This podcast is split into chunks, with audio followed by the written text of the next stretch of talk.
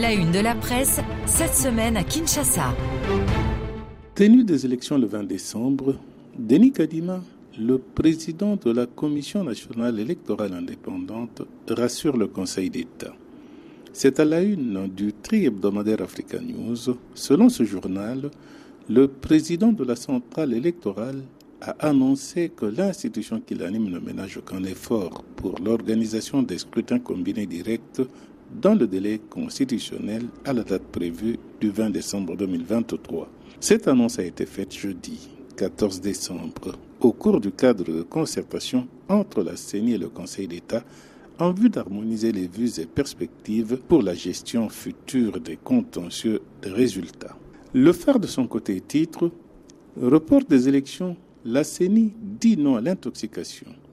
Les rumeurs relatives à un report des élections ont pris davantage de consistance le mardi 12 décembre à la suite de la demande d'un appui logistique de la MONUSCO en faveur de la CENI, explique ce quotidien qui fait référence au journal belge le soir qui avait même soutenu que la Cour constitutionnelle allait siéger vendredi pour se prononcer sur le report ou non des élections.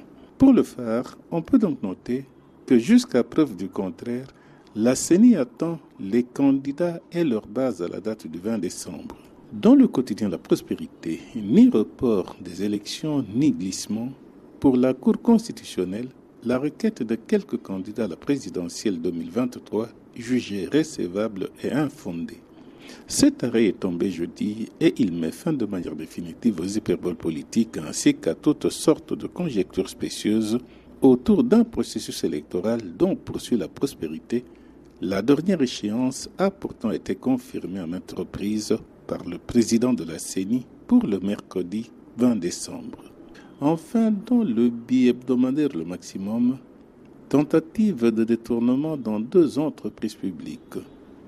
L'inspection générale des finances empêche le vol de 5 millions de dollars américains à l'ONATRA et à la Société nationale des chemins de fer du Congo.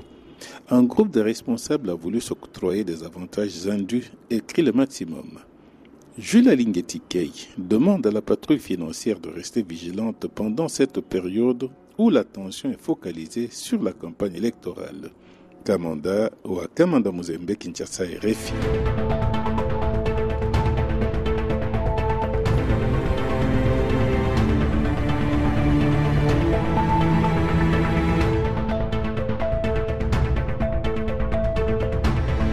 RFI à Kinshasa, 105 FM.